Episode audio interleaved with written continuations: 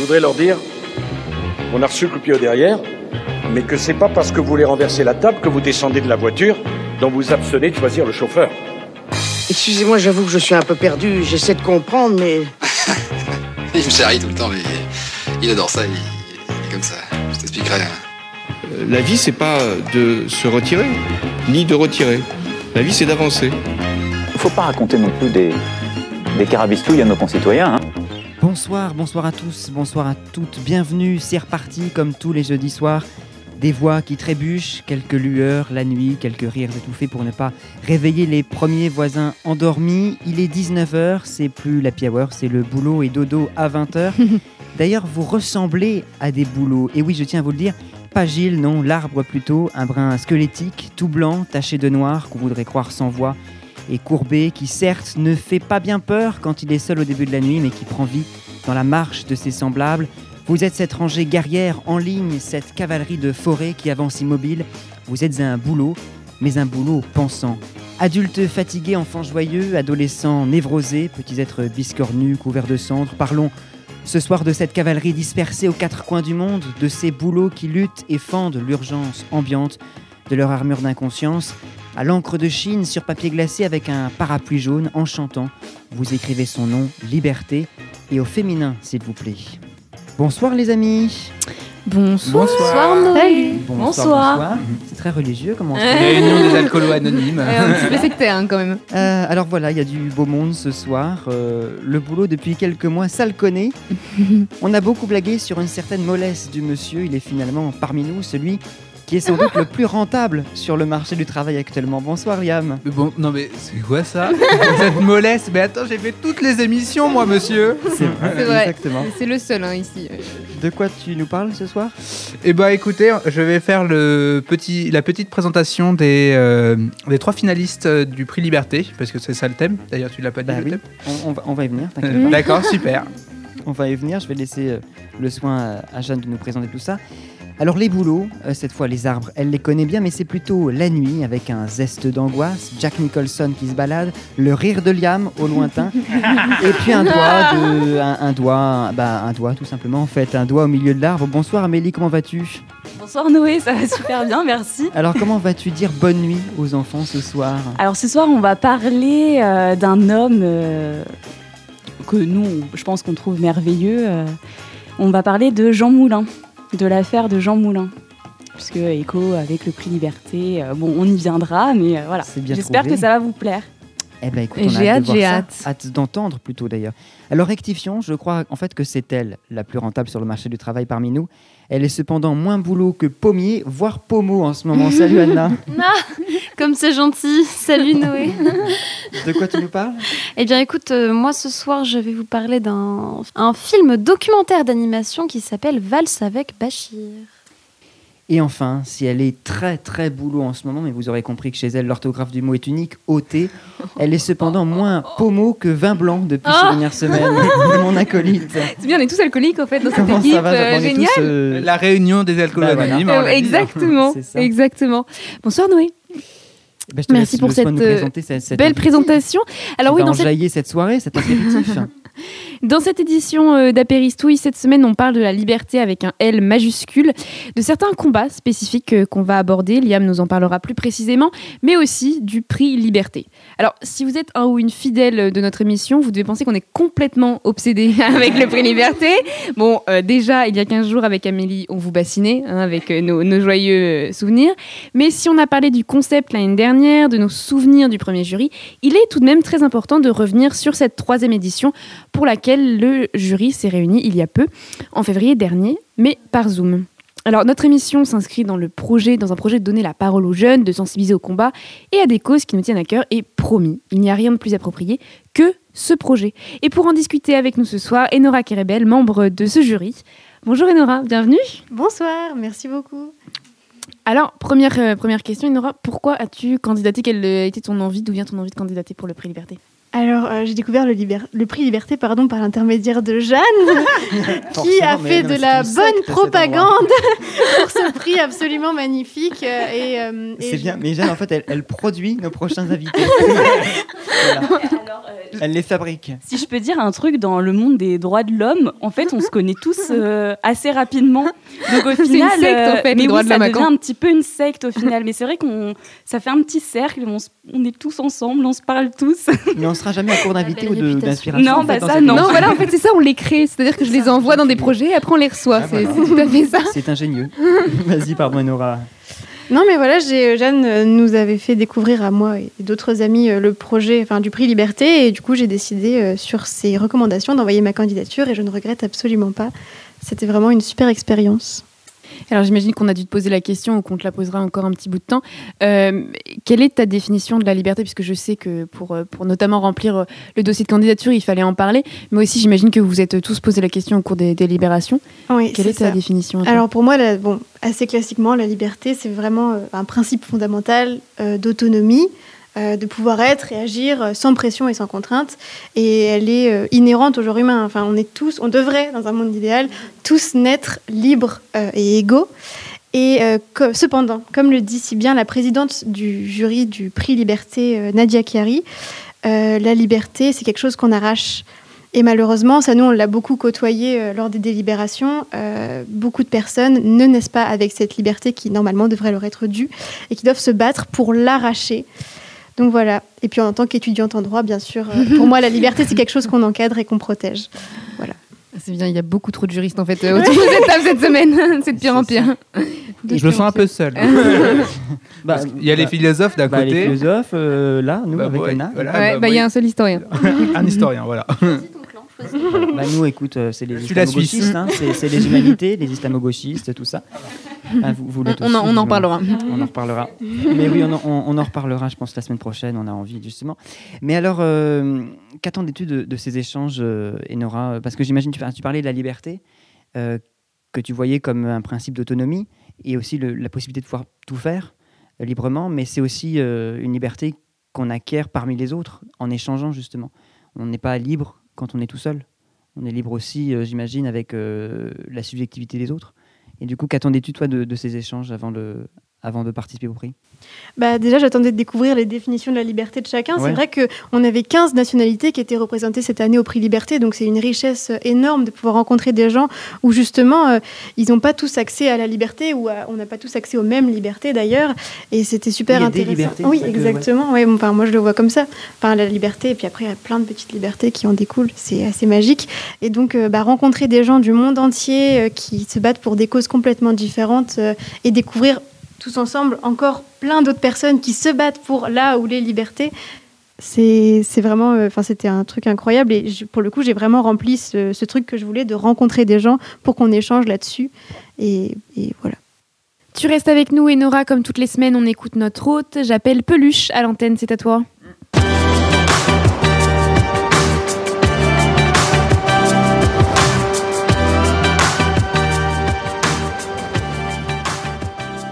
Salut, salut, mes petits islamo-gauchistes, comme dirait euh, Frédéric Vidal après 24 heures à regarder Zemmour sur CNews. Comment ils vont ceux-là alors Il ne manque pas, hein. Vous, vous avez vu quand même on arrive de plus en plus tôt à Eric. Hein, c'est... Ouais, et là, c'est Ouais, dès, l'intro de ton, ta chronique. hein. J'ai appris tout cela de la vénérable sainte Élise Saul. Rest in peace, puisqu'elle n'est absolument pas morte. Non, quand même. Bon. Hier soir, comme vous le savez, entre vous et moi, j'ai commencé à écrire cette chronique. Cette fois-ci, je le faisais en ayant une magnifique série dans les oreilles, Sense8, que je regarde pour la quatrième fois en un an. Oui, je sais, je suis un peu redondant. Attends, attends, parce qu'il faut quand même. Donc, tu écris tes chroniques en écoutant, en écoutant, en regardant une série? Eh ben, c'est du Ouais, joli, eh, ça. C'est- bah, c'est la joli première fois. C'est la première fois. C'est la première bah oui, on, on y croit, on y croit. On y croit. Et, et c'est là que vous vous posez la question quel est le rapport? Eh bien, cette série m'a fait penser à des idées pour ma chronique. En effet, dans cette série des sœurs Wachowski, qui ont fait Matrix notamment, on y compte l'histoire de huit personnes qui se connectent miraculeusement après la mort d'une femme. Ouais, ça, ça botte pas trop, mais bon. Ils vivent dans huit villes complètement différentes aux quatre coins du monde. C'est la même chose pour le prix Liberté. Il permet de réunir des gens du monde entier pour glorifier les héros du quotidien. Comme l'année dernière, je vais vous faire la petite présentation des nommés pour la finale. Donc ils sont au nombre de trois et sont rattachés à une actualité crasse du monde.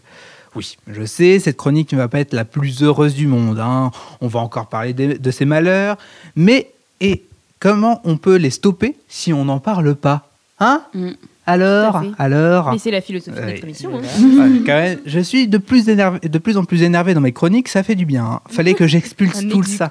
Un exutoire. Un exutoire. Un exutoire. Fallait que j'expulse tout ça, vous savez, c'est pas c'est pas le top en ce moment. Et puis on est français, on a quand même une réputation de gros râleur à tenir. bon, j'espère que Darmanin ne va pas me dire que je suis trop mou du coup. hein. Donc je disais, ils sont au nombre de trois et ont été révélés la semaine dernière. C'est pour cela que l'on refait notre petite émission dessus, Pépouze. C'est comme qui dirait un marronnier en télé, hein, comme les chutes de neige ou le voile. Oups, une énième phrase islamo-gauchiste. Voilà. Je suis touché de, de ce vi- euh, par ce virus depuis que je suis à la fac. hein. Ah, c'est vrai, je sais que les chutes de neige sont un sujet très tabou. Je n'aurais pas dû, je m'excuse. Je retourne donc à ma présentation qui n'a toujours pas commencé. hein. On ne change pas une équipe qui gagne. Alors, la première est l'artiste Sonita Alizadeh, d'ori- d'origine afghane et qui rappe à ses heures perdues. Elle dénonce dans ses chansons le mariage forcé des enfants, puisqu'elle aussi a failli être mariée de force deux fois. Elle a fui le régime taliban pour se réfugier en Iran. Alors, euh, nous voyons encore une fois que la culture, souvent présentée dans cette émission, hein, permet de véhiculer des messages, des idées que l'on défend, ici par le rap. Passons maintenant à la deuxième nommée. Elle nous vient de Hong Kong et se nomme Agnès Cho. Comme vous le savez, Hong Kong est de plus en plus contrôlé par le régi- régime chinois de Xi Jinping. Alors, cette petite parcelle appartenait au Royaume-Uni avant d'être rétrocédée à la Chine en 1997. On l'a laissé plus ou moins tranquille jusqu'à ce qu'on lui impose petit à petit le modèle chinois. L'adage un pays, deux systèmes est fragilisé. Nous pouvons le voir avec la révolution des parapluies de 2014 ou encore récemment avec les soulèvements contre la loi de surveillance. Agnès Chaud fait partie de ces révoltés, et ce depuis son plus jeune âge, 17 ans, où elle prend part à la révolte des parapluies. Elle est l'incarnation de ce qu'on défend ici, c'est-à-dire l'engagement des jeunes dans ce qui croient juste. Et c'est ce qu'elle fait, Agnès, puisqu'elle est arrêtée en 2020 pour sa participation active aux manifestations. Elle reçoit 10 mois de prison pour cela. Ah, le régime chinois et la, version, et la vision de la liberté d'ex- d'expression, c'est exquis. Ah bah il y en a pas là-bas, Ah regarde ouais. l'expression. hein. Euh, c'est ça, c'est ça. Alors, pour terminer, le troisième nommé est Omar Radi qui vit au Maroc. Il est l'exemple de ce qu'on aime dans le journalisme, c'est-à-dire l'investigation et les lancements d'alerte sur la corruption, les, injusti- les injustices sociales, les problèmes économiques, surtout liés à son pays. C'est vrai que c'est plus intéressant qu'un mec qui gueule parce qu'il fait moins 3 degrés en région parisienne, alors que gna gna gna, il y a un réchauffement climatique. ouais, je, je parle de, Pas- de Pascal Pro là. hein. bah oui, toujours forcément, c'est Bon, news. hein. C'est news. tout ça, tout ça. Comme la Chine, le Maroc a aussi une bonne notion de l'emprisonnement pour ce qui est des dissidents. Hein c'est, vrai- c'est vraiment super, hein, franchement. Les, démocraties, on adore. Euh, donc Omar a été condamné pour outrage à magistrat et poursuivi pour différentes affaires que sa famille et des ONG dénoncent car elles considèrent qu'elles ont été faites pour le faire taire. Pour finir, ces trois figures montrent l'attachement à la liberté d'expression pour dénoncer les dégueulasseries du monde. Allez, je vous laisse, je retourne à ma série. Bisous les crypto-marxistes. Merci Liam, tu te disais, euh, toi, que la chronique et le coup de gueule, c'était un exutoire. Eh bien, justement, écoutons celui de Sonita Alizé- Alizadeh, euh, Brides for Sale, mariée à vendre. Vous écoutez euh, Carabistouille à Péristouille, Radio Phoenix. Vivons plus que jamais en ce moment la musique autrement.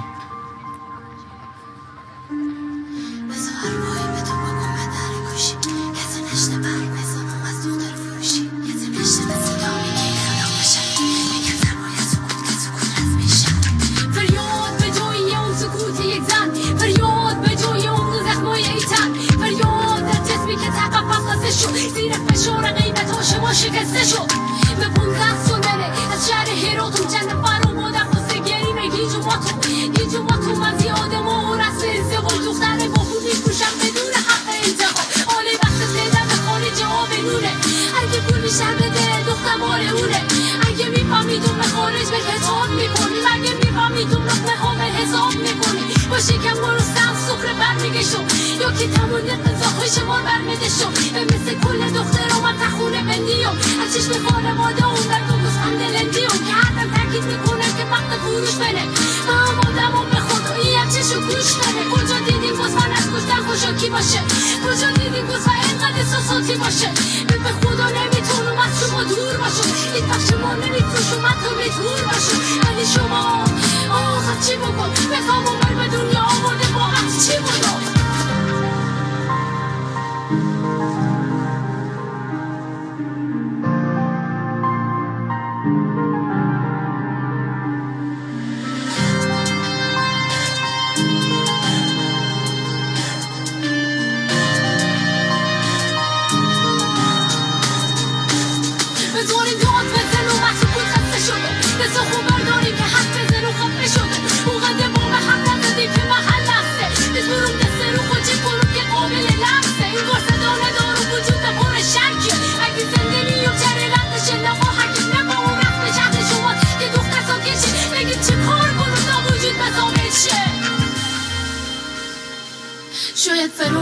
خودکشی اصل حماقته آدم چاره ای نداره وقتی بی حمایته اما تار تار موهامرم که کنده باشه. این کار نمی کنم که ظرف کنده باشه.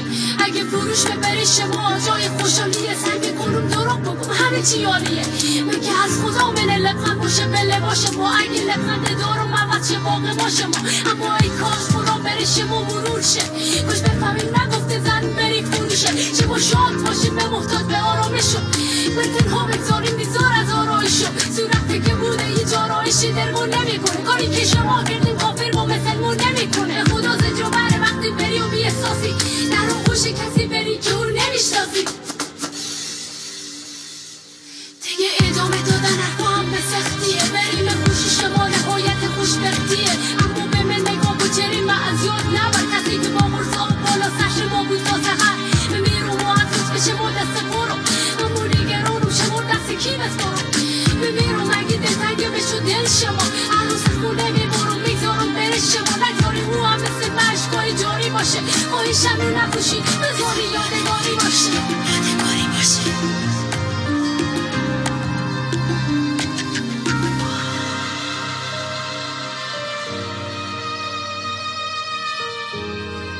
Vous êtes sur Radio Phoenix, vous écoutez Apéristouille, la sœur jumelle de Carabistouille. C'était Sonita Alizadeh et Bright for Sale. On parle justement du prix Liberté dont elle est euh, la finaliste. On parle de liberté avec un grand L. Et avec nous pour en parler ce soir, Enora Kerebel, membre du jury international de la troisième édition. Et justement, on revient euh, sur cette édition, sur la, manière dont elle a été euh, menée. Alors, je sais que certaines informations sont confidentielles ou po- potentiellement confidentielles, notamment vos échanges, mais pour toi, quels étaient les, éléments importants euh, pour euh, sélectionner les finalistes? Qu'est-ce qui était important? Qu'est-ce que tu voulais re- faire euh, apparaître dans, soit dans la manière dont tu, pouvais prendre la parole, soit aussi dans la manière dont vous définissiez vos critères ou tous les échanges qui ont pu, en tout cas, participer à la sélection de vos trois finalistes? Mais déjà, il faut savoir que c'est très très bien organisé par l'Institut, hein, la sélection, parce qu'on est passé quand même de 251 dossiers à 3. Donc euh, ça demande une certaine organisation et eux, ils ont tout un processus qui est prévu à l'avance. Donc au début, voilà, on va venir définir nos critères. Euh, chacun avait proposé les critères et puis après, on a voté. Et donc on avait une liste de critères les plus importants euh, pour pouvoir sélectionner bah, nos trois finalistes. Et euh, donc, c'est vraiment ça euh, qu'il faut se souvenir, c'est que c'est un choix collectif. Alors, peut-être qu'individuellement, moi, j'aurais choisi autre chose ou pas, peu importe. Et peut-être qu'individuellement, mes critères aur- auraient été différents. Mais ce qu'il faut vraiment retenir, c'est que les critères et les trois personnes qu'on a choisies, c'est collectif et c'est notre choix à tous. Et on soutient tous ça. Et ça fait du bien de pouvoir aussi se reposer sur les autres et de se dire, bon, bah voilà, je fais confiance aussi aux autres membres du jury. On est tous là pour une bonne raison. Donc voilà, quoi. C'est beau. Et alors, quel a été le, type de profil qui t'a le, le plus marqué? Alors, je sais que il me semble que les profils euh, sont aussi confidentiels, mais qu'est-ce, quel est le type ou la cause, par exemple, qui t'a le plus étonné? Est-ce qu'il y a quelque chose qui a marqué ton esprit, un combat que tu connaissais pas ou sur lequel tu en as appris davantage? Bah, alors c'est vrai que euh, moi au quotidien je suis plus confrontée euh, bah, au combat pour le droit des femmes etc ou les droits LGBT tout ça. Donc c'est des profils qu'on a énormément eu Euh, mais c'est vrai qu'il y en avait certains qui sortaient vraiment du lot. Enfin je et finalement ça nous a fait une bonne piqûre de rappel parce qu'il y avait plusieurs personnes qui se battaient par exemple pour l'accès à l'eau Et c'est vrai qu'on n'y pense pas, mais c'est tellement évident en fait. Enfin, le droit de vivre, le droit d'avoir accès à l'eau, de survivre même, et revoir des causes comme ça qui sont fondamentales et de se dire que bah, tout le monde n'a pas accès à l'eau en fait. Et là, on, on se remet un peu et puis on se dit oui, bah écoute, en France c'est super sympa, mais il y a plein de choses euh, énormes pour lesquelles il faut se battre et donc revoir des combats comme ça. Beaucoup de droits aussi pour les autochtones, ça, ça m'a marqué, euh, notamment les, Amérindiens euh, ou en Amazonie. Euh, il y a beaucoup de combats pour la démocratie et ça aussi, là, on se dit bah oui, nous on est très bien, enfin, on est très bien lotis en France, mais ailleurs, il y a plein d'endroits où les gens ils peuvent juste pas donner leur leur avis politique, et ils sont obligés de se battre et et c'est bien parce que ça permet aussi de se rendre compte que bah oui, chez nous on n'est pas pas trop mal et que ailleurs il y a vraiment des gens qui qui ont besoin d'un sacré coup de pouce et c'est pour ça qu'il est là le prix liberté aussi d'ailleurs. Et alors justement, euh, en plus en ce moment, c'est vrai qu'on a beaucoup entendu, tu parlais de démocratie, et tu dis qu'on était bien lotis en France, ce qui est tout à fait vrai, mais pourtant on a entendu, euh, avec le- la crise sanitaire qu'on est en train de vivre, beaucoup euh, de monde se plaindre de, euh, de ces restrictions, d'une certaine restriction de, de la démocratie, enfin de la liberté, et du coup un recul peut-être de la démocratie.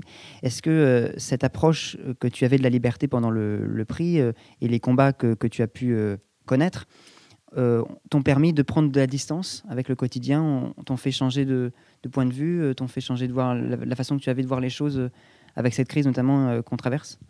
Ça t'a inspiré? Euh, alors en fait j'ai fait très peu de liens parce que pour moi c'est des choses qui sont pas comparables en fait entre euh, les, combats de ces personnes par exemple qui demandent un accès à l'eau et nous euh, qui où euh, actuellement on est euh, sur des, bah, des décisions qui sont un peu euh, liberticides on va le dire avec le couvre-feu le confinement. Et euh, et c'est marrant parce que du coup, je me suis fait une petite remarque. Je me suis dit, euh, on est quand même en France des, bons révolutionnaires, on se plie peu aux règles, et pourtant, on a accepté qu'on restreigne notre liberté euh, de se déplacer, de se rencontrer, de se réunir. Et, euh, et c'est vrai que c'est un exemple assez marquant de comment aussi on peut contenir une, nation et la pousser à faire des choses que pour lesquelles elle ne serait pas forcément d'accord, et comment on peut restreindre des libertés très rapidement, et que du coup, il faut vraiment faire attention. Et... Mais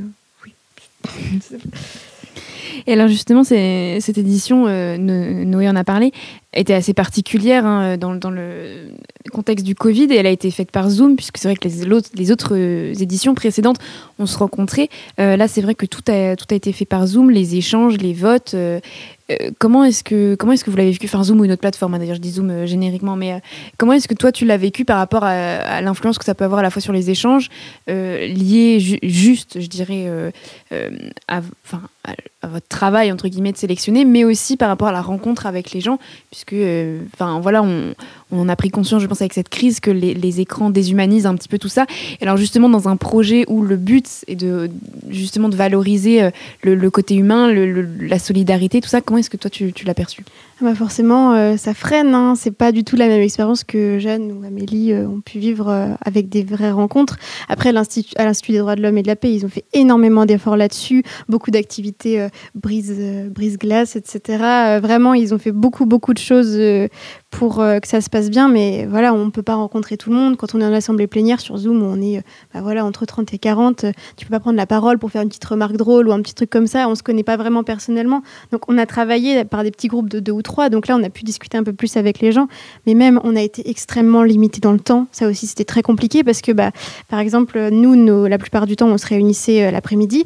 Mais pour bah, Jordan, qui était aux États-Unis, bah, il était 5 heures du matin. quoi. Donc il fallait s'organiser avec les plages horaires de tout le monde. Et puis, Oui, oui, c'est vrai, j'avais pas pensé du pas tout. pensé euh. à ça. oui, le Mais- décalage horaire, c'était très compliqué. Et c'est pour ça que des fois, il y avait des, des rencontres qui étaient facultatives pour ceux qui devaient se lever à 4, 5 heures. Parce que voilà, tout le continent américain, on avait l'Argentine, du Mexique, des États-Unis, du Canada. Bah, ces filles-là, elles étaient euh, levées aux aurores pour pouvoir assister aux, aux délibérations. Donc ça, c'était compliqué. Et puis, pour le coup, là, la barrière de la langue, elle n'a jamais été aussi compliquée parce qu'avec les problèmes de bugs, etc., euh, en général, on peut arriver à se comprendre avec les personnes qui ont un fort accent. Mais là, avec le Zoom, euh, très compliqué. Et du coup, bah, finalement, la personne qui parle pas très bien français, bah, très vite, en fait, elle arrête de suivre les débats et elle fait moins attention. Moi, j'ai vu ça dans, mon, dans mes groupes où j'avais une fille qui, euh, qui était italienne et qui parlait très bien français. Mais en Zoom, en fait, quand tu as deux Français en face de toi qui échangent vite, ben, c'est hyper compliqué à suivre. Quoi. Donc, du coup, tu es obligé de t'interrompre et dire Bon, bah, qu'est-ce que tu en penses, toi Et devoir reprendre ce que tu es en train de dire depuis le début. Ah, les échanges sont beaucoup moins fluides. Parce que les débats se, se faisaient pardon, en, en français Enfin, même vous, euh, Amélie et Jeanne En fait, ils avaient, euh, quand on avait rempli notre candidature, on avait mis si on voulait bien euh, échanger en français ou en anglais, et du coup, ils faisaient les groupes en fonction. Donc ça. Et même pour les assemblées plénières, par contre, ça, ils avaient super bien fait à l'institut. Quand on était tous ensemble, en fait, il y avait deux interprètes qui étaient constamment là en français et en anglais. Et donc, en fait, on avait juste à choisir le canot sur lequel on se mettait, si on était francophone ou anglophone. Et dans ce cas-là, bah, dès que quelqu'un, si j'étais anglophone, et bah, dès que quelqu'un parlait en français, j'avais l'interprète qui traduisait, et dès que quelqu'un parlait en anglais, ça restait, euh, ça restait comme ça. Oui, nous aussi, on avait des interprètes, euh, mais du coup, c'est vrai que enfin, je comprends tout à fait ce que, tu, ce que tu peux dire, parce que nous, que ce soit sur l'aspect humain, c'est vrai que même en conférence, enfin, voilà, on avait la personne à côté de nous avec qui on pouvait, comme tu le disais, faire une blague. Ou... Et puis, on avait aussi le fait qu'on dormait, on mangeait ensemble. Donc, euh, pour, euh, Enfin, je me disais pour, euh, pour travailler, enfin, j'imagine que quand vous faisiez vos soirées, etc., vous n'étiez pas forcément en train de parler tout le temps euh, de, de la liberté, mais j'imagine que ça, ça peut quand même vous guider aussi dans, votre, dans vos choix. Donc il y a peut-être cette frustration-là aussi, peut-être qu'à. Non? Bah, c'est ça, mais même on- n'a pas pu échanger beaucoup sur nos vies non plus, quoi. Ça a été très très limité parce que, ouais, comme je vous dis, on était hyper limité dans le temps, quoi. On n'avait pas le temps de se poser des questions euh, perso, euh, d'où tu viens, qu'est-ce que tu fais. Enfin, on le faisait vite fait, mais c'était clairement le but, c'était vraiment de, bah, de passer un dossier à l'autre euh, assez rapidement. Et du coup, le côté rencontre humaine. A- je dirais pas qu'il a été négligé parce que c'est pas volontaire. Enfin, c'est le Covid qui fait ça parce qu'à l'institut ils ont vraiment tout fait pour que ça se passe bien. Ils ont mis en place plein de plateformes d'échange, etc. Et c'est pour ça qu'on espère tous pouvoir se rencontrer au mois de juin lors de la remise du prix, parce que sinon, on aura vraiment manqué euh, bah, un but enfin, de base de- du prix Liberté, qui est de se faire rencontrer des jeunes du monde entier. Tu as gardé des contacts un petit peu avec, euh, avec certains membres ou pas du tout? Très peu, très, peu, bah oui. finalement. Ouais, Et vous allez vous revoir, espérons, en juin Mm, euh, mm, mm. prochain. Quoi. Oui, non, enfin, moi, effectivement, je me souviens euh, de, nos conversations, euh, parfois jusqu'à pas d'heure, hein, euh, sur d'où on venait, sur la manière dont, voilà, dont les pays géraient plein de choses, parce qu'effectivement, moi, je me souviens, il y avait des pays représentés d'Asie, d'Afrique, j'ai aucune idée de comment ça se passait là-bas. Donc oui, non, je, comprends, et on vous souhaite à toutes, à tous que vous puissiez vous, vous rencontrer, vous rencontrer au mois de juin. Merci Enora, tu restes avec nous. On passe euh, cette fois-ci pour la deuxième fois hein, euh, à notre invitée incrustée qui a décidé de, de rester. En fait, elle est devenue sédentaire ici. Elle ne quitte plus l'appartement de Liam d'ailleurs. Elle est La toujours sur mon- sangsue. sur mon canapé. Notre- Chaque matin, je me lève, je la vois avec son petit café. Notre sensu préféré, mais c'est pas grave car on l'aime quand même. Amélie, c'est l'heure d'histoire de parler crime. Eh ben merci euh, pour cette intro. euh. bonsoir à tous, bonsoir Noé, bonsoir Jeanne. Alors comment vous dire que j'ai eu un mal fou à trouver un fait divers en lien avec notre thème de ce soir, sans avoir à en chercher un hein, de lien euh, capillotracté ou de mauvais goût. Et puis je me suis dit qu'il fallait peut-être mieux rester dans la simplicité, si je puis dire, et vous parler, puisqu'après tout, le prix Liberté fait écho aux événements de la Seconde Guerre mondiale, vous parler de l'affaire Jean Moulin. Alors, ai-je besoin de présenter Jean Moulin? Résistant français refusant l'occupation, il rejoint la France libre en 1941. Alors je vais faire débuter l'histoire le 15 juin 1943, quand Jean Moulin adresse à Charles de Gaulle une lettre dans laquelle il dit ⁇ Mon général, notre guerre, à nous aussi, est rude. J'ai le triste devoir de vous annoncer l'arrestation par la Gestapo, à Paris, de notre cher Vidal. Par ces mots, il informe que le vent tourne pour la résistance française et qu'il est certainement lui-même l'un des prochains sur la liste de la Gestapo. Et ce fut malheureusement le cas. Le 21 juin 1943, à 15h10, Jean Moulin est arrêté à Caluire-et-Cuire dans le Rhône, alors qu'une réunion de résistance devait se tenir dans la maison du docteur Dugoujon. C'est à partir de son arrestation que les choses deviennent très compliquées pour lui, puisque pendant trois jours, il est torturé par Klaus Barbie, dans les locaux de la Gestapo de Lyon, puis un de ses compagnons d'armes, donc euh, à Jean Moulin, euh, sous les coups de la torture, lui aussi finit par le vendre. C'est alors que Jean Moulin est conduit au siège de la Gestapo à Paris, alors qu'il est tombé dans le coma dû euh, au fait de la torture qu'il subit. On cherche ensuite à le transférer à Berlin, mais il meurt dans le train l'y conduisant le 8 juillet 1943, succombant à ses blessures. Alors je ne sais pas si vous avez fait le calcul, mais 17 jours se sont écoulés entre son arrestation et son décès. 17 jours de torture et de coma, 17 jours où il n'aura prononcé aucun mot, où il n'aura trahi personne. Alors, on n'est pas vraiment sûr de qui a balancé la réunion à Klaus Barbie, mais on soupçonne fortement René Hardy, lui-même résistant, de l'avoir fait. Alors pourquoi on le soupçonne alors qu'il est lui-même résistant? Alors au moment des faits, trois éléments sont assez troublants. Déjà, euh, quelques jours auparavant, il a été arrêté par la Gestapo, puis relâché. Donc on soupçonne qu'il a été relâché euh, en ayant donné des informations à la Gestapo. Ensuite, parce qu'il était présent à la réunion, alors qu'il n'y avait pas été convié pour des questions de sécurité. Et puis enfin, parce que le jour de l'arrestation, il est le seul à s'être échappé, même pas menotté, à peine les poignets ligotés. Euh, alors pour, euh, euh, vous illustrer un petit peu la scène, tout le monde, tous les résistants qui ont été arrêtés avaient des menottes classiques. Lui, il avait à peine une petite corde autour des poignets, à peine attachée. Il a réussi à s'enfuir. La Gestapo lui a tiré quelques coups de feu, mais mal, ça l'a à peine effleuré. Bref, on soupçonne que la scène a été préparée à l'avance. Et ça, ce sont les éléments qu'on a au moment de l'arrestation. Et puis par la suite, on retrouve des rapports de la Gestapo le mentionnant directement comme un contre-agent. Alors autant vous dire que René Hardy, il est tout de même mal parti pour se défendre euh, à ce moment-là. Mais finalement, euh, il sera une première fois acquitté au bénéfice du doute lors de son procès devant la Cour de justice de la Seine en 1947. Et en 1950, bien que le principe de l'autorité de la chose jugée l'interdise, n'est-ce pas Jeanne René Hardy est jugé une seconde fois et là aussi il échappe à la condamnation malgré un dossier accablant.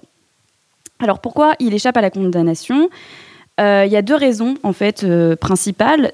Euh, la première, c'est qu'à l'époque des deux procès, donc 1947 et 1950, on a tourné la page de la guerre et on est dans une période de réconciliation. Il faut savoir que s'il avait été jugé au moment de la libération, certainement qu'il aurait écopé d'une lourde peine, alors soit de prison ou soit de mort, mais il aurait éco- écopé d'une lourde peine, on, suppose. Et puis la seconde raison, ça tient au fait que euh, on enjolivait l'image de la résistance à cette période-là. Euh, donc euh, un traître parmi les rangs, des résistants, c'est quelque chose qui n'est pas possible. On n'imagine pas ça. Alors voilà, on a parlé de René Hardy, mais qu'en est-il de Klaus Barbie, le tortionnaire de Jean Moulin, tout de même Euh, donc un dernier mot sur Klaus Barbie peut-être. Euh, on le sait, Klaus Barbie, il s'est pas rendu coupable que de ce crime-là. Au final, il écope d'une peine de prison à perpétuité le 4 juillet 1987 pour 17 crimes contre l'humanité. Il s'est rendu coupable notamment de la déportation, et non, il n'a pas chômé, de la déportation de centaines de juifs de France et notamment l'arrestation le 6 avril 1944 de 44 enfants juifs et de 7 adultes à la maison d'enfants d'Isieux et de leur déportation à Auschwitz. Alors sur ces mots, j'espère ne pas vous avoir trop sapé le moral avec cette histoire plus que triste. Et si c'est le cas, veuillez m'en excuser, mais je crois que dans un instant, on va pouvoir sourire un peu avec la rubrique des bonnes nouvelles. Merci Amélie, oui, bonne nouvelle. Heureusement, elles sont euh, juste après. On a bien pensé le conducteur de cette émission quand même. On, on est ingénieux, c'est On magnifique. est, on est ingénieux. Et ben, le petit round-up de la semaine.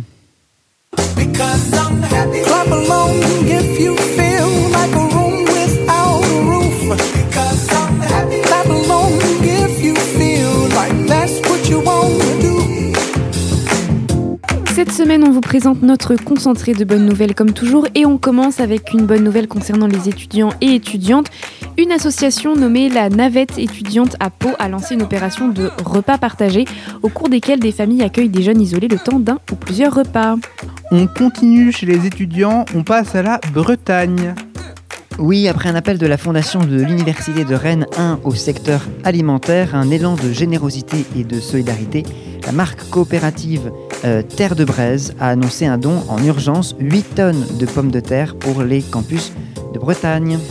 Ils seront distribués par sachet de 2,5 kg aux étudiants. Les premières livraisons ont eu lieu le 18, en coopération avec une entreprise de logistique qui s'est joint à cet élan. On passe à la santé mentale et à une avancée que personnellement j'attendais depuis très longtemps. Et Eh oui, les consultations chez un psychologue pourraient être bientôt remboursées. Dans son dernier rapport, la Cour des comptes préconise le remboursement des consultations chez les psychologues libéraux par l'assurance maladie. C'est vraiment c'est hilarant. Hein En effet, un- un- enfin, dans un rapport rendu le, le 16 février 2021, la Cour des comptes préconise un filtrage de l'accès aux centres médico-psychologiques et un remboursement des psychologues libéraux par l'assurance maladie pour compenser ce qu'ils appellent les pertes d'efficacité. Oui, enfin nos leaders comprennent que la santé mentale aussi est importante, aussi importante que la santé physique. Magique, car bon, il aura fallu une, une pandémie. Ne crions pas à victoire tout de suite, mais dossier à suivre. On passe à une nouvelle qui a étonné l'équipe et qui concerne pour la plupart d'entre nous nos goûts et nos préoccupations. C'est pour ça que tu m'as donné ce nom, je pense. Bien sûr, c'est ça. On parle angoisse et musique des années 80. Oui, nos sujets préférés ici pour les angoissés que nous sommes et les fans absolus nés au mauvais siècle. Nous avons la réponse de, de notre amour pour la musique des années 80, puisqu'elle serait la meilleure pour combattre le stress. Le bilan d'une étude réalisée en Turquie est impressionnant. 96% des participants à cette expérience ont constaté une baisse de leur tension artérielle en écoutant ce type de morceau et 36% ont vu leur rythme cardiaque diminuer. Et ben dis donc. Incroyable. Bah ouais, c'est assez impressionnant. Visiblement, les sonorités joyeuses provoquent la libération d'endorphines et de sérotonine dans le cerveau, ce qui augmente les sentiments de bonheur et de calme, analyse l'un des médecins à l'origine de cette expérience. Voilà, on sait ce qu'il vous reste à faire, les années 80 en boucle. Ça, moi, c'est moi ce que, c'est ce que je fais. Hein. Bah oui. Et sur cette prescription médico carabistouillesque, euh, du premier coup c'est super, on passe à un autre sujet qui, qui peut nous apaiser, les progrès pour la protection de l'environnement. Il y a quelques jours, l'INFREMER, l'Institut français de recherche pour l'exploitation de la mer, a présenté son bilan annuel de l'état des pêcheries commerciales de France métropolitaine. Il s'améliore mais reste loin des objectifs fixés par l'Europe. Cela reste néanmoins une bonne nouvelle pour les espèces menacées qui reviennent. Oui, on reste sur les poissons. Un brasseur américain a développé des canettes de bière comestibles pour les animaux marins. Une grande première quand on sait que l'on ne contrôle pas où finissent nos déchets. Même si la solution serait évidemment de ne pas les mettre dans l'océan, cette initiative pourrait sauver des animaux au court terme. On passe à une nouvelle pour les amoureux du sport, ce qui, on doit l'avouer, n'est pas la composition majoritaire de cette émission. Enfin bref, euh, pour ces êtres, euh, pour ces êtres euh, étranges dont je fais partie, hein, il faut donner une limite à l'insulte. Il faut savoir, il faut savoir qu'un masque respirant a été mis au point et euh, sa commercialisation a débuté la semaine dernière. Et oui, après la Geox, la chaussure qui respire, on adapte à la tendance 2020-2021 le masque. C'est beau le progrès. Et pour finir cette section environnementale, à New York, l'Empire State Building, Oh, c'est- cet accent, c'est amélioré, oui. hein. Il a tout donné là. alimenté uniquement par de l'énergie éolienne, le bâtiment économise l'équivalent des émissions annuelles de 13 000 taxis. On finit sur les nouvelles de la Covid. Un spray nasal français pour se protéger du virus sera disponible en mars, créé par un groupe français appelé Pharma and Beauty. J'ai pris ton accent. euh, Euh, il permettrait d'éliminer 99% de la charge vitale, vi- virale, pas vitale. C'est compliqué là. On a besoin, oui, on a besoin de Covid. de la charge virale, pardon, euh, en 30 secondes seulement. Eh non mais Alain Finkielkraut va pas être content. hein. Là, le Covid, non, il va pas être content. Bon, la production devrait démarrer en France. 3 millions d'unités seraient disponibles en mars, puis 13 à compter d'avril. La Commission européenne a été euh, à la pêche au vaccin et cela a fonctionné car AstraZeneca va faire parvenir 9 millions de doses, tandis que Pfizer et BioNTech en ont promis 75 millions pour le deuxième trimestre. Oui, enfin un peu d'espoir en nos vaccins, alors qu'Israël est le premier pays euh, le plus avancé sur la campagne de vaccins. Le monde entier a les yeux rivés sur ses résultats. Et une étude qui a été réalisée auprès de 163 000 personnes ayant reçu le vaccin Pfizer et un groupe de personnes non vaccinées par l'organisme d'assurance maladie. Le résultat est vraiment inspirant car plus de 6400 infectés chez les non vaccinés contre 31 pour ceux qui ont reçu le vaccin. Donc C'est un peu une lueur vers un retour au cinéma, au théâtre et- et en voyage. Voilà, et c'est tout pour ce petit mix maison de bonnes nouvelles de cette semaine, une dose largement méritée. Merci les amis, merci Jeanne euh, pour ce round-up de bonnes nouvelles. Allez, on écoute euh, Carabistouille sur Radio Phoenix Musique.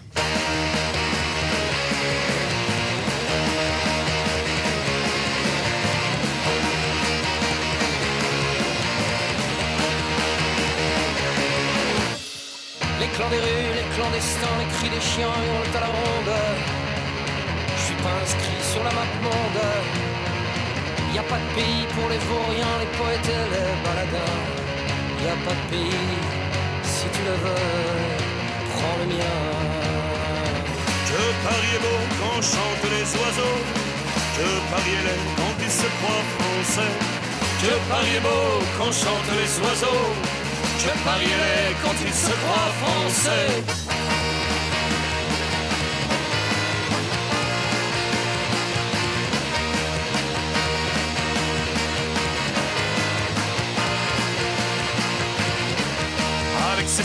Qui vont bientôt repartir. vers leur pays les chiens. On a tout pris, chez eux y a plus rien.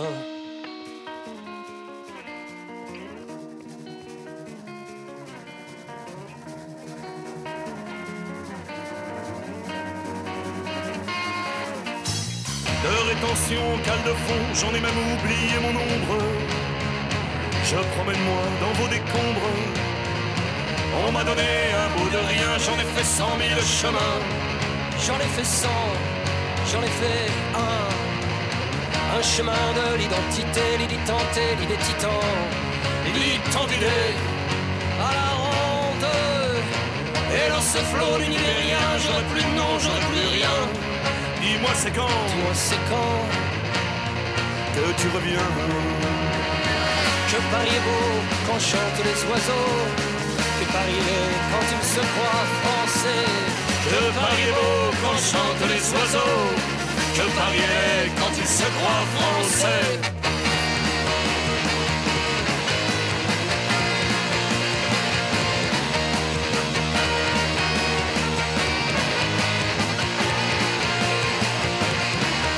Avec tous ces chants de tireurs Et tous ces foulis tirent. Ils visent pas que les lapins. C'est plus du gros sel, c'est des tomahawks ou des missiles solaires ou des scuds. Et moi, avec mon pistolet à bouchon, je pars au front.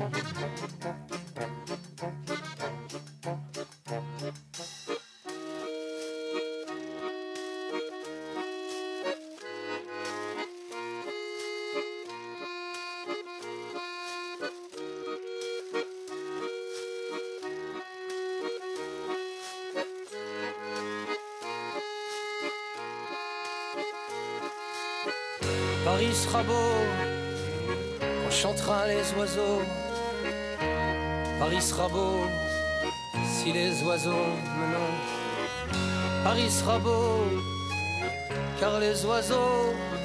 Allez, Paris sera beau.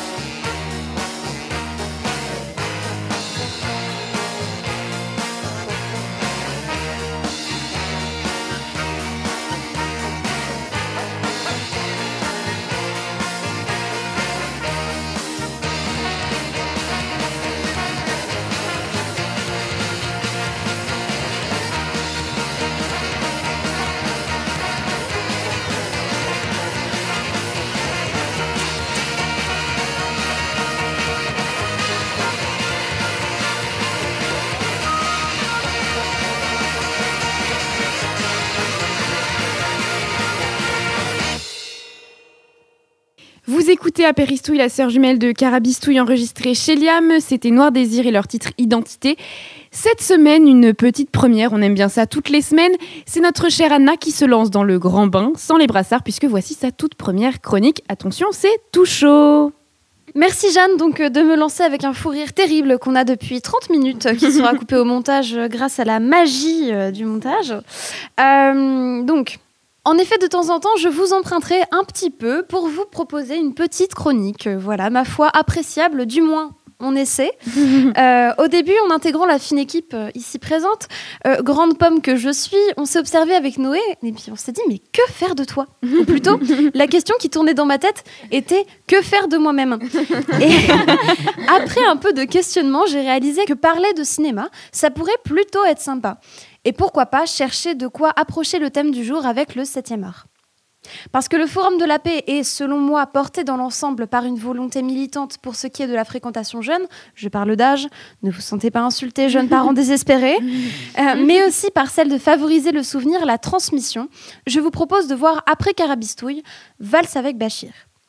L'ayant personnellement découvert à l'occasion de cours de cinéma pendant le lycée, euh, je me suis pris une, puis deux, et puis bon, allons-y, on y est déjà. Prenons trois baves dans le visage, puisque Valse avec Bachir, je le crois, ne laisse personne indifférent. Euh, ce film documentaire d'animation réalisé par Harry Follman a pour ainsi dire été récompensé de plusieurs prix au travers du monde, comme le Golden Globe Award du meilleur film étranger ou un César au même titre en 2009. Le contexte historique particulièrement lourd qu'aborde le film a beau ne pas susciter communément immensément de souvenirs, euh, l'objet majeur du film, qui je pense est de ne pas l'oublier après y avoir assisté, fut atteint, haut la main même. Cette coproduction israélo-franco-allemande est en fait autobiographique. L'histoire raconte celle du même Harry Follman, cité plus tôt, ayant rendez-vous dans un bar pendant la nuit. Il retrouve son ami à qui il se met à raconter ses cauchemars récurrents, au cours desquels il est poursuivi par une meute de 26 chiens féroces. Euh, C'est en pensant à deux que l'homme va réaliser que 26, c'est étrangement exactement le nombre de chiens qu'il a dû tuer pendant qu'il se battait au Liban au début des années 80. L'ancien soldat va donc pendant l'œuvre tenter de reconstituer ses souvenirs enfouis au plus profond de lui-même en retrouvant des camarades avec qui il, avait combattu et réunir ainsi les pièces du puzzle au fur et à mesure. Et nous, nous le suivons, nous enfonçant de plus en plus dans une nouvelle vérité historique passée à la trappe, que ce soit pour Follman ou cette histoire dont nous connaissons le caractère contingent pour ce qui est de sa mémoire. Rappelez-vous donc, il n'est pas seulement question, en voyant Valse avec Bachir ce soir, si le cœur vous en dit, euh, ou bien en allant au prochain Forum de la paix, de participer ou d'apprendre, mais surtout de ne pas ou plus oublier. Bon, facile à dire venant d'une pomme, comme dit Noé, qui oublie tout à trouble tête, mais le cœur et la foi y sont. Merci Anna, merci beaucoup. Alors, euh, on, parle des, jeunes et de la place des jeunes dans Carabistouille, à Péristouille, euh, sur Radio Phoenix. Euh, et on parle donc du prix Liberté avec toi, Enora. Et donc, euh, euh, je me rappelle, parce que je crois que c'était la précédente émission, si je ne m'abuse, ou celle Il y a d'avant 15 jours. Il y a 15 jours avec Amélie. Mm, mm. Euh, Quand elle était encore que notre invitée. Ça. Et pas notre chroniqueuse. Voilà, tout à fait. Vous étiez revenu euh, sur ce que ça vous avait apporté, ce prix, et vous aviez parlé de l'influence que les échanges avaient pu avoir sur votre perception de l'engagement aussi et, et du militantisme. Est-ce que toi, ça, ça a changé, Nora, quelque chose dans, dans ta façon de, de t'engager? Ah bah c'est sûr que quand on voit qu'il y a certaines personnes qui sont prêts, enfin qui vont jusqu'à euh, mettre leur vie en jeu, à aller en prison, à faire des grèves de la faim, on se dit bon, bon, moi à mon échelle effectivement euh, je fais pas grand chose donc ça ça change l'échelle de ce qu'on a, de ce qu'on peut percevoir du militant quoi. Parce que bah, à côté nous effectivement on met pas nos vies en jeu, on fait pas euh, et parce qu'en même temps les libertés qu'on défend elles sont peut-être euh, bah, elles, nous sont moins arrachées entre guillemets comme elles le sont pour dans des pays euh, qu'on a pu voir euh, pendant le prix Liberté. Alors, euh, justement, la, rencontre internationale, on en a parlé euh, plus tôt dans, l'émission, elle a été particulière puisque faite, par écran et, pas en, vrai. Mais est-ce que le fait tout de même de, rencontrer des gens venant de tous les pays, enfin pas forcément tous les pays, mais en tout cas tous les continents, et le fait de voir aussi des combats concernant tous- les continents, est-ce que ça a changé donc ta vision des choses On en parlait. le- Enfin, de, voilà, de prendre de la distance et tout ça, mais est-ce que au quotidien aussi, parfois, euh, tu, tu peux, je sais pas moi, mettre, de la distance avec ce qui peut t'arriver euh, voilà, de manière quotidienne en, euh, Moi, je sais que ça m'était arrivé en, en du prix Liberté en disant oui, enfin bon, euh, moi là, je... par exemple, porter un pantalon en tant que femme, ça me pose pas de soucis dans mon pays. Est-ce que toi, ça t'arrive aussi, ce, genre de détails du quotidien de... Ah bah oui, typiquement, euh, 'fin, ce que l'exemple que j'utilisais au début, le droit à l'accès à l'eau. enfin, voilà, moi c'est plutôt bon. Est-ce que, enfin, ils ont que du Et pas de l'ice tea au bar, quoi. C'est ça mon problème. Donc effectivement, Les bars qui sont fermés actuellement, mais... euh, Laissez-moi rêver. non, mais voilà, on se dit, enfin, ça remet tout en question. euh, Enfin, euh, moi, je me sens extrêmement bien lotie, encore plus moi, euh, quand je vois tous les trucs qu'on a autour, quoi. Oui, évidemment. Euh, on, on a déjà parlé des, des finalistes dans l'émission, mais toi, quel, quel est personnellement l'élément qui t'a marqué le plus chez ces trois finalistes? Bah déjà, c'est la diversité. Quand on voit les profils, euh, on est sur euh, des, les quatre coins du monde, des combats assez variés. Deux d'entre eux sont en prison, notons-le quand ans. même. Comme tous les ans, Liberté, mais ils sont, je les trouve très chouettes. Je les trouve tous très différents. Je trouve que d'avoir euh, enfin, à commencer par une femme qui se bat pour la démocratie, c'est fondamental. Voilà. Rappelons-le, elle est quand même surnommée la déesse de la démocratie par les journaux japonais. Je trouve que c'est quand même un peu assez stylé. Euh, voilà. Après d'avoir euh, Omar Hadi, qui est un journaliste marocain qui est en prison, bah, moi je trouve que c'était un sacré clin d'œil à notre présidente du jury, qui est euh, une dessinatrice de presse euh, tunisienne. Donc voilà, je trouvais ça très chouette aussi pour elle d'avoir un profil comme celui-là. Et puis avec un profil encore plus actuel qu'on a avec Sonita Alizadeh, qui est une rappeuse, qui est aussi une femme incroyable. Donc je trouve que je suis très fière de notre sélection pour sa diversité. La diversité qui était d'ailleurs un de nos critères euh, principaux. Principaux. Merci. je suis fatiguée. Voilà, je trouve que la sélection elle est très très chouette. Et euh, juste pour revenir quand même, on en avait parlé dans, dans les bonnes nouvelles, il me semble que c'était la semaine dernière ou il y a 15 jours, mais euh, comme quoi la, la lauréate du prix Liberté de l'année dernière, qui était euh, en prison au moment où elle avait reçu le, le prix Liberté, a été... euh, a été- Enfin, est rentrée chez elle. Elle n'est pas complètement libérée, c'est encore compliqué au niveau de la procédure, mais elle est rentrée chez elle, comme quoi il y a de l'espoir. Elle est rentrée chez elle le premier jour de nos délibérations. Et du coup, il y avait une symbolique qui était très forte de se dire que, regardez, oui, effectivement, le prix Liberté, c'est pas lui qui a fait que Lou Jane est sortie de prison, mais par contre, ça a été un petit effet papillon qui a participé à, sa libération parce que ça a participé à- bah, au fait qu'elle soit beaucoup plus connue et à la mobilisation internationale qui a été entraînée. Du coup, nous aussi, on se dit, bon, bah, on en a deux en prison, on sait jamais, ça peut peut-être être un petit, petit coup de pouce. Tout à fait, on se, on se souviendra euh, du. J'avais inter- interviewé leur sœur, euh, enfin ses sœurs euh, de Loujaine Latlou le- lors de- du Forum mondial pour la paix, qui m'avaient dit que tout, tout, tout ce qui pouvait être dit, écrit, partagé sur, euh, sur le- leur sœur allait l'aider. Donc effectivement, euh, j'espère que ça aura la même influence pour, pour vos lauréats. Alors, je sais que bon, on a deux, deux anciennes aussi du prix, Amélie et Jeanne. Beaucoup en trop de membres du- prix. et sont même, je dirais, euh, littéralement obsédées avec euh, ce projet. La preuve, euh, elles n'hésitent pas à, à- à fabriquer elles-mêmes euh, nos propres invités. Enfin, Jeanne surtout. fabriqué, alors je n'ai pas fabriqué Nora, quand Non. même.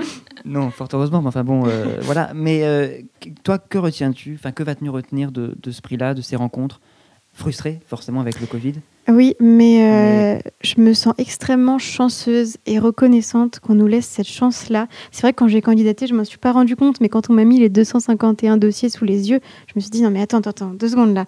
Tu vas vraiment choisir parmi 251 personnes ou ONG incroyables. Toutes ces personnes sont incroyables, hein, forcément. Euh, c'est à toi et 30 autres personnes de choisir ça, de leur remettre un prix euh, juste génial avec une belle somme pour euh, pouvoir continuer leur combat. Il y a une énorme responsabilité qui nous est donnée et donc on est reconnaissant qu'elle nous soit donnée à nous. Déjà, j'étais très fière d'avoir été sélectionnée parce qu'il y avait déjà énormément de candidatures pour faire partie du jury, donc il y a cette fierté-là de se dire ok, on a vu mon dossier, on m'a fait confiance à moi, en moi, pardon, et on a fait confiance aux 30 autres personnes qui étaient avec moi. Et de se dire qu'on donne cette chance-là aux jeunes aussi. C'est pas un groupe d'adultes, c'est pas voilà, c'est pas le, les, le, le jury du prix Nobel qu'on demande, c'est à 30 jeunes de 15 à 25 ans du monde entier. Et pour ça, c'est juste incroyable. Et c'était un exercice très difficile, mais très enrichissant. C'est magnifique parce que quand tu parles, je vois Amélie qui te regarde en souriant, en se remémorant absolument tout, j'imagine. Alors justement, je pense que, bon, je, le sais, tu prêches des convaincus ici, puisque les autres autour de, cette table en ont déjà entendu parler euh, par moi, mais euh, de toute façon. Mais euh, comment, quels seraient, toi, tes, tes mots, la manière dont tu pourrais motiver quelqu'un pour participer ou candidater au jury l'année prochaine? Profiter que la région Normandie et l'Institut droit de l'homme et de la paix nous offrent une expérience humaine incroyable. C'est vraiment euh, les mots et, c'est ce qui ressort d'ailleurs dans tous les articles à chaque fois, une expérience humaine. C'est ça parce que on est entre humains pour décider de plein d'humains qui se battent pour le sort pour euh, le sort d'autres humains et c'est incroyable, c'est une chance folle. Donc N'hésitez pas à envoyer votre candidature si vous n'êtes pas pris, c'est pas grave, mais juste tentez parce qu'on a ça à portée de main dans la région euh, et de pouvoir récompenser quelqu'un et découvrir des combats et des gens du monde entier, c'est formidable. Merci, merci Nora. Euh, merci à vous de m'avoir donné la parole, je suis ravie. Bah, merci à toi, euh, vraiment, d'être passé pour nous parler de, de cette édition du Prix Liberté. C'était un vrai plaisir de, de te recevoir. Et puis, euh, avec Amélie, on est euh, toujours très contente d'entendre parler du Prix Liberté. Donc, merci les amis, merci Amélie, Noé, Anna, Liam euh, et Nora. Merci à Marie, euh, à la technique, d'avoir monté euh, brillamment euh, et courageusement euh, cette émission. Cet enregistrement, pour le coup, chaotique, Cet- oui. Cet enregistrement tout à fait, euh, tout à fait chaotique. Merci à vous, chers auditeurs, auditrices, euh, d'être fidèles toutes les semaines si vous l'êtes. Et si vous ne l'êtes pas, merci quand même. C'est ça. Merci à- aux absents. Et à la semaine prochaine pour une nouvelle édition d'Apéristouille, Carabissou, on ne sait plus. En tout cas, à la semaine prochaine, prenez soin de vous. Pas chez moi. Et effectivement, ce sera pas dans la colokistouille. À la semaine prochaine et bonne soirée sur Radio Phoenix.